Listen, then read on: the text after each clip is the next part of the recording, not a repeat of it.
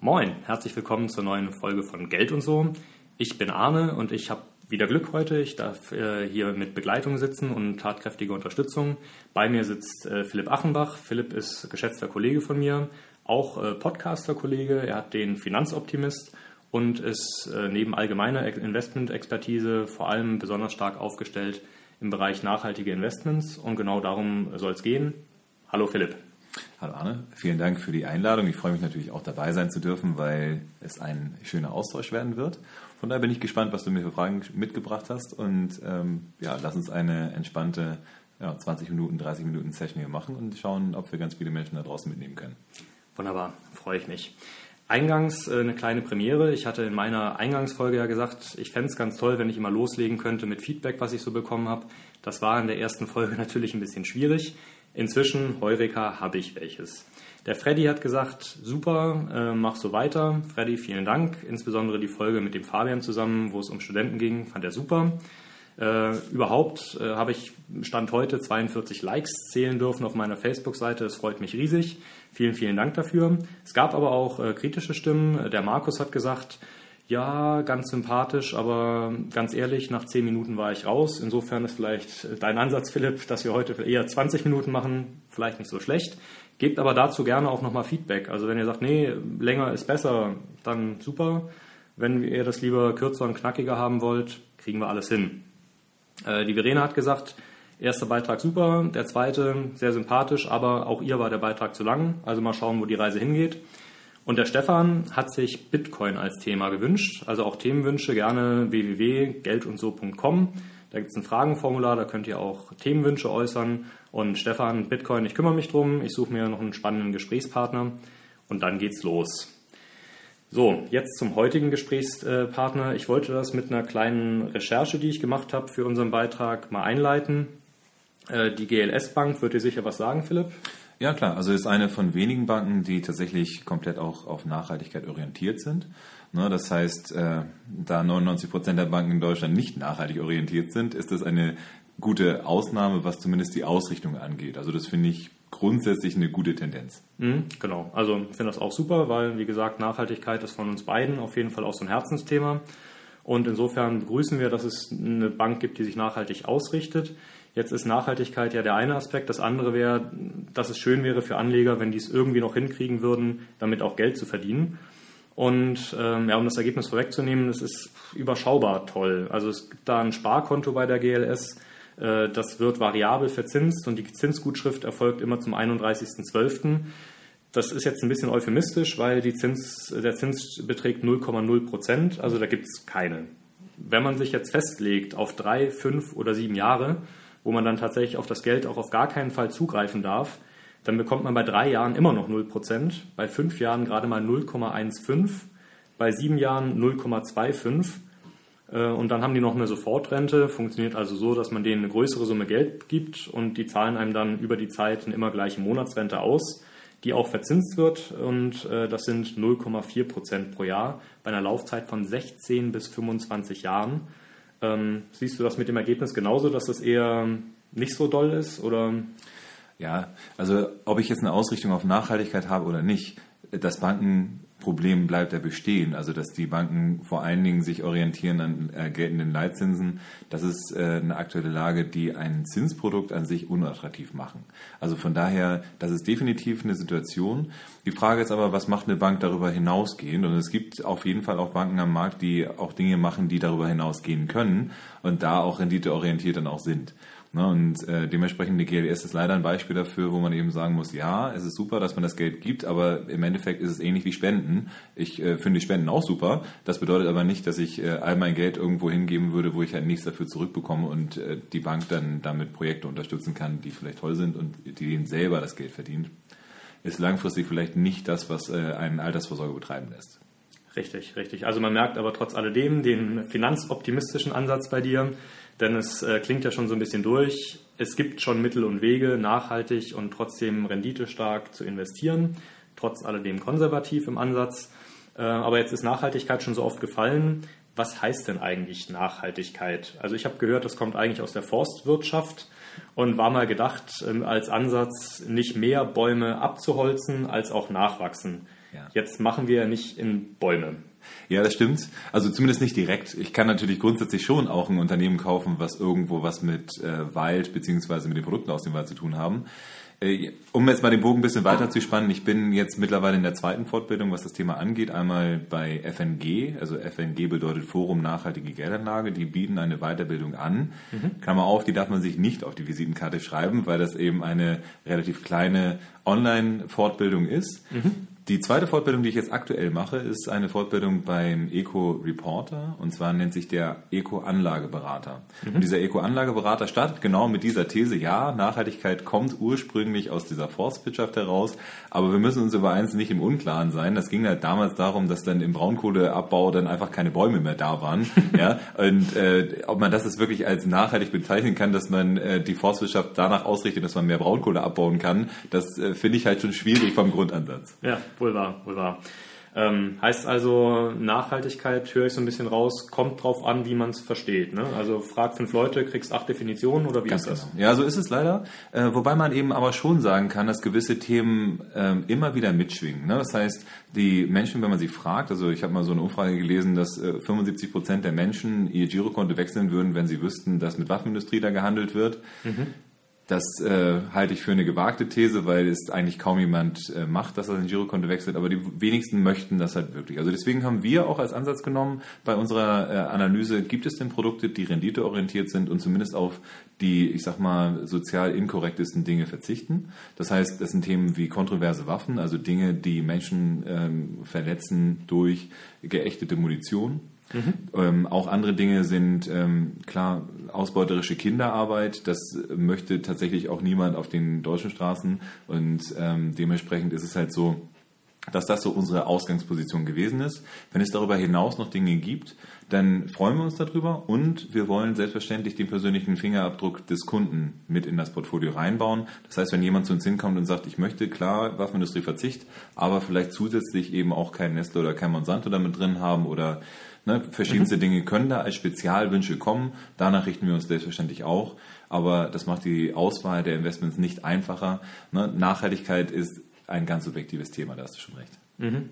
Heißt, es ist also glücklicherweise und herausfordernderweise, wie so häufig bei Themen rund um Geld und so, es ist sehr komplex einerseits und auf der anderen Seite gar nicht so verkehrt, wenn man Sachen runterbricht auf einfache Äpfel-Birnen-Beispiele oder in dem Fall vielleicht auf den Volksmund der offenbar gar nicht so Unrecht hat, wenn er von Nachhaltigkeit spricht, weil das, was die Leute, die nachhaltig sagen, damit meinen, das ist ja im Grunde dann auch das, was man treffen möchte als Investmentexperte. Ähm, jetzt ist das, was die Nachfrageseite möchte, ja das eine. Jetzt ist die Frage, was macht das Angebot? Und da hatte ich äh, in unserer Vorbesprechung mal rumgeschrieben, don't judge a book by its cover. Also kauft das Buch nicht nach dem, was oben drauf gedruckt ist. Und das trifft nicht nur auf Bücher zu, sondern auch auf Investments. Und ich habe gefunden eine Studie von der Verbraucherzentrale Bremen. Die haben da 34 Aktienfonds und 12 Rentenfonds untersucht und haben festgestellt, dass tatsächlich nur einer äh, zufriedenstellend auf all diese Negativkriterien verzichtet. Ähm, ist das für dich eine überraschende, ein überraschendes Ergebnis?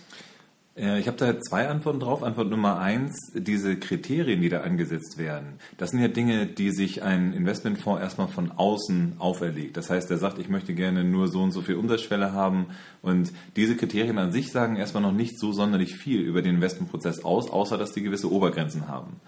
Ne? Ähm, aber trotz alledem überrascht es mich nicht, dass die wenigsten Produkte, die da am Markt sind, wo drauf steht nachhaltig oder auf Englisch SRE, also Social Responsible Investments, mhm ähm, das ist leider also häufig eine echte Farce, muss man ehrlicherweise sagen. Also es gibt Produkte da am Markt, die nennen sich SRI-Investments und sind schlicht und ergreifend ja, nicht besser als jeder globale Aktienfonds mit Nestle mit drin, mit äh, Shell mit drin und so weiter. Also Dinge, ich sag mal, fossile Brennstoffe sind auch so ein Kernthema häufig, gerade in Deutschland, wo es um Ökologie sehr häufig geht. Da geht, ist ein Shell oder auch ein sonstiger fossiler Brennstoffhersteller No-Go, neben dem, dass das auch mit aktuellen Entwicklungen in Arktisbohren und so weiter äh, immer schwieriger wird. Und BP hat es ja auch gezeigt im Golf von Mexiko, dass äh, fossile Brennstoffhersteller vor wenig zurückschrecken und dann eben hinterher auch noch mit Klagewellen denn die Opfer äh, noch doppelt beschädigen.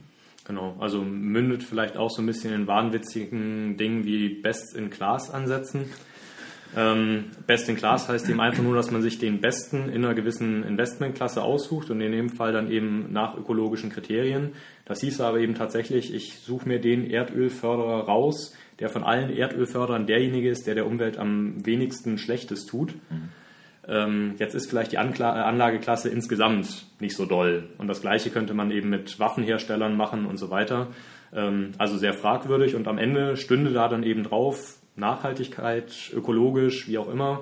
Und der Anleger steht da und denkt sich, oh, pff, was fange ich jetzt damit an? Ist das nachhaltig? Ist es das nicht? Mhm. Äh, schwer zu entscheiden. Es gibt ja unterschiedliche Siegel, die da helfen sollen. Mhm. Ähm, wie ist denn deine Einschätzung zu diesen Siegeln? Kannst du dazu einem bestimmten raten oder es ist so, dass diese Siegel unterschiedliche Ansätze haben. Ähm, eine Sache darf man wiederum nicht vergessen. Ein Siegel ist erstmal nur eine Pauschalaussage, dass es die meisten Kriterien von der siegelvergebenen Stelle erfüllt. Mhm. Und äh, ich habe jetzt mal ein Siegel besonders unter die Lupe genommen. Das ist das äh, von FNG, von Forum Nachhaltige Geldanlage, die grundsätzlich einen sehr schönen Transparenzgedanken haben. Das bedeutet, nur die Investmentfonds, die auch selber komplett offenlegen, worein sie investieren, kommen überhaupt in die engere Auswahl. Und die werden halt jedes Jahr wieder überprüft, ob sie weiterhin diese Kriterien erfüllen. Das finde ich sehr schön, das ist eine gute, gute Sache dabei. Mhm. Das machen die jetzt mittlerweile seit knapp drei Jahren, dass die das so in der ähm, Form offenlegen. Ähm, allerdings sind bei der Siegelvergabe dann äh, eben auch diese prozentualen Angaben dahinter. Ne? Und das bedeutet, es muss halt irgendwie 70 oder 75 Prozent von den Kriterien erfüllt sein, die die so stellen. Das könnte im Endeffekt trotzdem bedeuten, dass man 5 äh, Prozent Umsatzschwelle in Waffenindustrie hätte. Und deswegen ist ein Siegel an sich erstmal trotzdem problematisch und man kann sich das leider nicht so einfach machen. Es wäre schön, wenn ich sagen könnte, hey, geh zu dem und dem Siegel hin und alles ist gut. Das ist es leider nicht, denn äh, auch eine Commerzbank oder eine Deutsche Bank schicken da irgendwelche Sachen mit auf die Reise und äh, haben dann trotzdem inhaltlich vielleicht nicht so die ganz optimalen Ansätze dabei. Ja, Nahrungsmittelwetten war im Zusammenhang mit der Deutschen Bank mal in der Presse. Ähm, jetzt machen wir die Zuhörer vielleicht so langsam gespannt wie ein Flitzebogen äh, darauf, wie Lösungen aussehen könnten. Geduld, Geduld. Ein retardierendes Moment. Ähm, vorher würde mich nämlich noch interessieren, ich nehme persönlich so einen kleinen Wandel im Angebot wahr. Also ich habe so den Eindruck, durch vegane Ernährung, mehr Wendung nach inneren Werten und so weiter, überlegen auch mehr und mehr Leute, ihr Geld nachhaltig zu investieren. Das merkt die Branche und schickt Marketingabteilung immer mehr ins Rennen und sagt, wir brauchen jetzt auch irgendwas, wo, wo jetzt irgendwie Nachhaltigkeit draufsteht und am bestenfalls auch drin ist. Also ist meine Wahrnehmung da richtig oder würdest du sagen, so doll ist das nicht mit dem Angebotswandel? Den ersten Teil der Aussage unterschreibe ich 100 Prozent. Also der Wandel dahingehend ist sehr, sehr groß. Also viele Menschen kommen zu mir hin und sagen, hey, ich hätte das gern und ich äh, auch außer, innerhalb des Unternehmens ist es so, dass viele Menschen mich aus allen Teilen der Republik, also wir haben 26 Standorte deutschlandweit, mich häufig kontaktieren und sagen, hey Philipp, äh, was ist denn jetzt aktuell gerade der Stand? Ja, und dann gebe ich denen eben die aktuellsten Empfehlungen dabei raus. Ähm, das heißt aber nicht, dass das Angebot jetzt signifikant gestiegen ist. Wir haben halt wirklich äh, im ähm, einstelligen Prozentbereich Investments, die überhaupt den Anspruch an sich haben, dass sie nachhaltig sein wollen. Und deswegen äh, Part 2 von der Aussage ist nicht richtig. Die machen das nicht so, dass sie sagen, ich möchte ein Produkt bauen, was inhaltlich auch wirklich nachhaltig ist, sondern ich möchte ein Produkt verkaufen, was so aussieht, als wenn es nachhaltig ist. Das ist das, was es aktuell in der Branche passiert. Und es muss halt immer ein Produkt auch im Portfolio sein, was dann äh, zumindest so aussieht, als wenn es nachhaltig ist. Und äh, ein anderer großer Makler am deutschen Markt, da habe ich mal ein Portfolio gesehen, da ich weiß nicht, da fallen mir alle Haare aus. Ne? Das ist halt so, die haben dann äh, ein Portfolio gebaut, was dann halb und halb nachhaltig und konservativ ist. Neben dem, dass es sowieso absurd ist, ja. haben sie halt dann äh, als, als den konservativen Investmentfonds eingenommen, der als Top Holding mit über 5% Neste mit drin hat, der Daimler da mit drin hat. Also da fällt mir halt nichts mehr zu ein. Das finde ich halt einfach frech dem Kunden gegenüber. Und ähm, da ich als Privatmensch äh, raste dann halt immer regelmäßig aus, um das mal so zu sagen. Aber als, äh, Anleg als Anlageberater äh, freue ich mich natürlich marketingmäßig darüber, dass, dass da draußen eigentlich keiner vernünftig macht. Also man muss es wirklich ehrlicherweise sagen, da draußen gibt es nicht die Möglichkeit, ich gehe zu dem und dem Anbieter und die machen das vernünftig, sondern ich habe noch kein einziges vernünftiges Konzept da gesehen. Und das ist, das ist wirklich das, was ich schade finde. Das sind Finanzexperten eigentlich. Aber ich habe, wenn du dich mit Deutsche Bankmenschen unterhältst, dann sagen die halt, ja na klar, man muss dem Kunden das erzählen, dass das so und so ist. Ich habe jetzt gerade am letzten Freitag mich mit einem unterhalten und dann sagst du dem, ja du weißt doch selber, dass das Unsinn ist, was du da gerade erzählst. Und man so, ja, aber das hört sich für den Kunden immer gut an. Na super, na super. Also klingt so ein bisschen nach einer Bredouille. Weil einerseits gibt es Kunden, die das machen würden, wenn man ihnen es erzählt. Es gibt Kunden, die fragen das aktiv nach. Und auch meine Erfahrung in der Beratung ist tatsächlich die, dass mehr Anleger, als man das zunächst denken würde, sagen, ja, auf Nachhaltigkeit habe ich Lust. Ich wusste gar nicht, dass das geht, aber toll, dass du mir das zumindest mal als Option anbietest. Also das haben wir auf der einen Seite.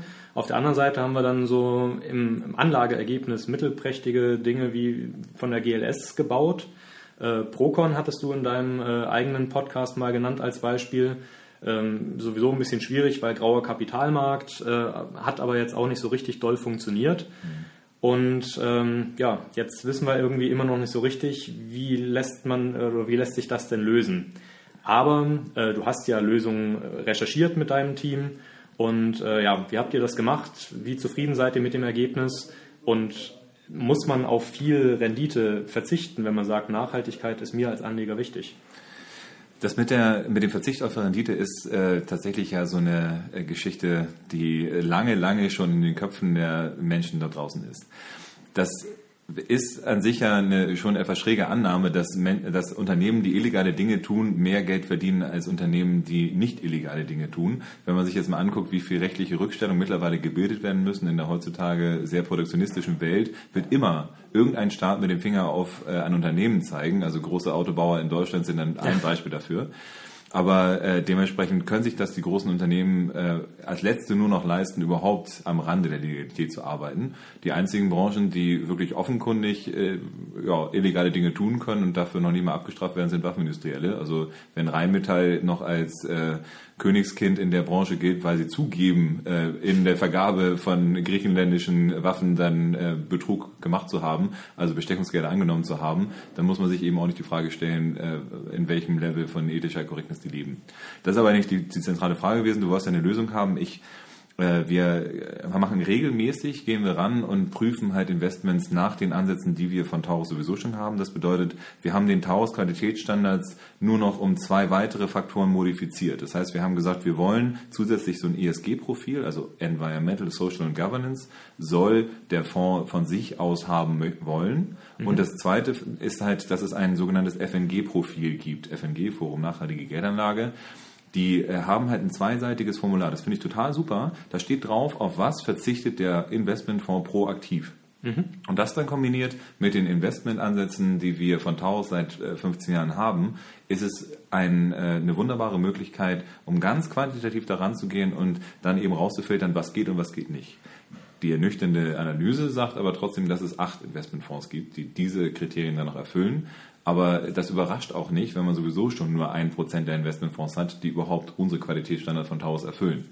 Und äh, dementsprechend äh, ist es so, dass wir froh sein können, dass wir jetzt welche haben, die wirklich top-geratete Investmentfonds sind, die eben über sieben äh, Prozent im langfristigen Bereich erzeugen, also komplett unsere Kriterien erfüllen und zusätzlich dann zumindest äh, nicht die allerbösesten Dinge unterstützen. Und da kann man dann immer noch ein bisschen changieren zwischen hellgrün, was so in, in dem Sprech der äh, Eco-Anlageberater dann immer so gemacht wird, und dunkelgrün, was dann so ein äh, Ökovision zum Beispiel ist, den äh, du jetzt ja vorhin dann als den einen Fonds, der bei der Verbraucherzentrale rausgekommen ist. Natürlich, Ikone der Nachhaltigkeit, aber ähm, trotz alledem muss man den Renditeaspekt darf man nie außer Acht lassen, egal wie schön man vielleicht den Herangehensweg von einem bestimmten Investment findet. Mhm, genau. Also um nochmal so ein paar Sachen vielleicht zu erläutern. Äh, Taurus als GmbH ist also schon lange am Anlagemarkt mit Expertise tätig, ähm, ist da sehr konservativ unterwegs und ihr habt also mit eurem Team einfach gesagt, okay, abgesehen von der konservativen Ausrichtung, die wir gut finden, von der breiten Streuung, äh, von der Risikominimierung, wollen wir einfach noch so ein bisschen die nachhaltigen Aspekte in den Vordergrund rücken. Seid da auf äh, zu Ergebnissen gekommen in Deutschland zugelassen zum Handel sind ein bisschen was über 7000 Investmentfonds. 8400 ungefähr. Super. Ein Prozent davon ist also das, was übrig bleibt, ohne Nachhaltigkeit. Und am Ende sind es also aktuell zumindest acht, die man sich nachhaltig gut angucken kann. Und das Schöne für dich als Finanzoptimist ist ja nicht nur, dass das Ergebnis optimistisch stimmt, renditeseitig und auch was Nachhaltigkeit angeht, sondern dass es ja viel weniger um das Ergebnis jetzt geht und viel mehr um den Prozess, der dahinter steht weil es ja wichtig ist, dass jemand so engagiert wie du und dein Team da stetig hinterher ist und schaut, ist das noch die optimale Lösung, werden die Kriterien eingehalten. Ähm, ja, also toll, finde ich super, was ihr da geleistet habt und äh, profitiere natürlich auch selbst von euren Ergebnissen und von eurem Prozess. Vielen Dank dafür. Eine Sache vielleicht dann auch noch zusätzlich, wenn ich die Zeit ja. noch haben kann. Man muss ja immer auch sehen, unser, einer unserer Ansatzpunkte bei der Taurus ist das äh, sogenannte Fondsvolumen, also wie viel Geld steckt in dem Investment drin. Und das Investment, wenn es wächst, erzeugt natürlich irgendwann, dass diese Schwelle des Mindestinvestmentvolumens dann auch überschritten wird. Und mhm. dann kann man diese Investmentfonds dann eben auch wieder mit reinpacken. Und ein weiteres Kriterium ist einfach die Zeit, die ein Investment am Markt ist. Wenn es äh, neu, also das ist eine neue Entwicklung, dass es so viel, also relativ viele nachhaltige Produkte gibt. Ja. In den 90er Jahren gab es da kaum irgendwas. Und wenn neue Produkte auf den Markt kommen, beobachten wir die erstmal, weil wir wollen jetzt nicht äh, den Fonds der Woche von vorgestern verkaufen, sondern wir möchten gerne schon so eine fünf Jahre Statistik dann dahinter haben, damit wir auch sehen können, wie reagiert ein Investment auf Krisen. Und erst dann können wir sinnvoll auch guten Herzens sagen, hey, pack dein Geld langfristig in ein bestimmtes Produkt. Okay, super. Also insofern, wenn ihr in Frankfurt auf der Ecke seid, äh, der Philipp hat da gerade ein Büro eröffnet, äh, hört gerne rein beim Finanzoptimist. Und bevor ich zu was war sonst noch loskomme, ähm, Philipp, möchte ich dir ganz, ganz herzlich danken. Mir hat es riesig Spaß gemacht. Das war ein ganz toller Input, den du geliefert hast. Sehr gerne. Und äh, ja, ich freue mich da auf eine weitere bunte und erfolgreiche Kooperation. Definitiv. Und äh, ich denke mal, das wird vielleicht nicht das letzte Mal gewesen sein, dass wir uns da austauschen. Mein Podcast ist ja noch gerade in den Kinderschuhen. Also die dritte Folge geht es heute Abend gerade online. Und dementsprechend freue ich mich darauf, dann vielleicht auch selber Feedback gegeben zu haben, wie es bei mir so läuft. Ich freue mich auch über Feedback äh, zu meinen Statements, zu meinen äh, Podcasts. Und ähm, mal gucken, also mein erster Stammtisch zu dem Thema, also ich habe das jetzt so gehandhabt, mhm. dass ich gesagt habe, ich äh, baue ein bestimmtes, ähm, ja, einen bestimmten Podcast zu einem bestimmten Thema, um den dann in zwei, drei Tage später oder in einer Woche später zu diskutieren, in einer Location, jetzt aktuell in Frankfurt noch. Und äh, mal schauen, wie das so wird, also wie viel da dann so als Output nochmal rauskommt. Und äh, auch die Hamburger müssen nicht brach liegen, weil ich habe meine Expertin, die hier das Research für mich macht, die lasse ich aktuell auch ausbilden zur Eco-Anlageberaterin und die wird hier vor Ort in Hamburg bleiben und äh, entsprechend dann meine Amtsgeschäfte hier weiterführen. Ja, ausgezeichnet. Also wenn ihr Fragen an den Philipp habt, gerne äh, bei der finanzoptimist.de. Ansonsten gerne auch auf meiner Seite. Wir sind ja im Gespräch. Ich leite das dann gerne weiter.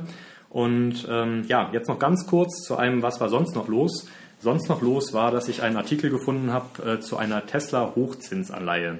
Hochzinsanleihen sind also quasi Vorgänge, wo man jemandem Geld leiht und weil nicht so ganz sicher ist, ob man das auch wiederbekommt, weil das Risiko, dass der vielleicht das Geld zu dem Zeitpunkt gar nicht hat, ein bisschen größer ist, muss der mehr Zinsen dafür zahlen. Deswegen heißt das dann Hochzinsanleihe. Und äh, dieser Portfolio-Manager, David Ennett von Keynes, hat gesagt, ja, er hat die zur Kenntnis genommen, er investiert aber auf gar keinen Fall. Und ich mag nur ganz kurz schlaglichtartig wiedergeben, warum er der Meinung ist. Er hat nämlich gegenübergestellt Tesla und BMW. Tesla hatte zu dem Zeitpunkt, das war Juni 2017, einen Börsenwert von 51,3 Milliarden Euro, wo man erstmal feststellen kann, das ist eine Menge. Äh, BMW hatte zu der Zeit einen Börsenwert von 51,6 Milliarden Euro, also gerade mal 0,3 Milliarden Euro mehr. Jetzt äh, sagt man ja bei Investment-Experten immer fundamentale Daten, also was steht denn hinter dem Marktwert, äh, lässt sich das irgendwie rechtfertigen?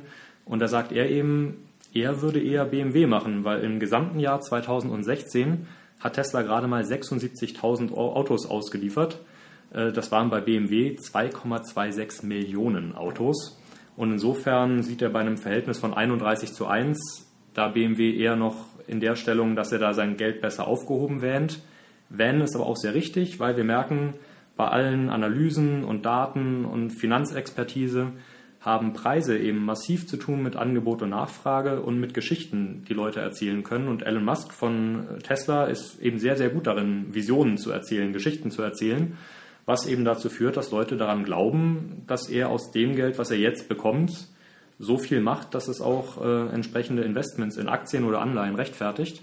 Und ähm, ja, insofern können wir gespannt bleiben und haben vielleicht das Thema sogar noch ein bisschen rund, weil Tesla mit seiner Elektrotechnologie ja durchaus seinen Beitrag zum Thema Nachhaltigkeit leistet.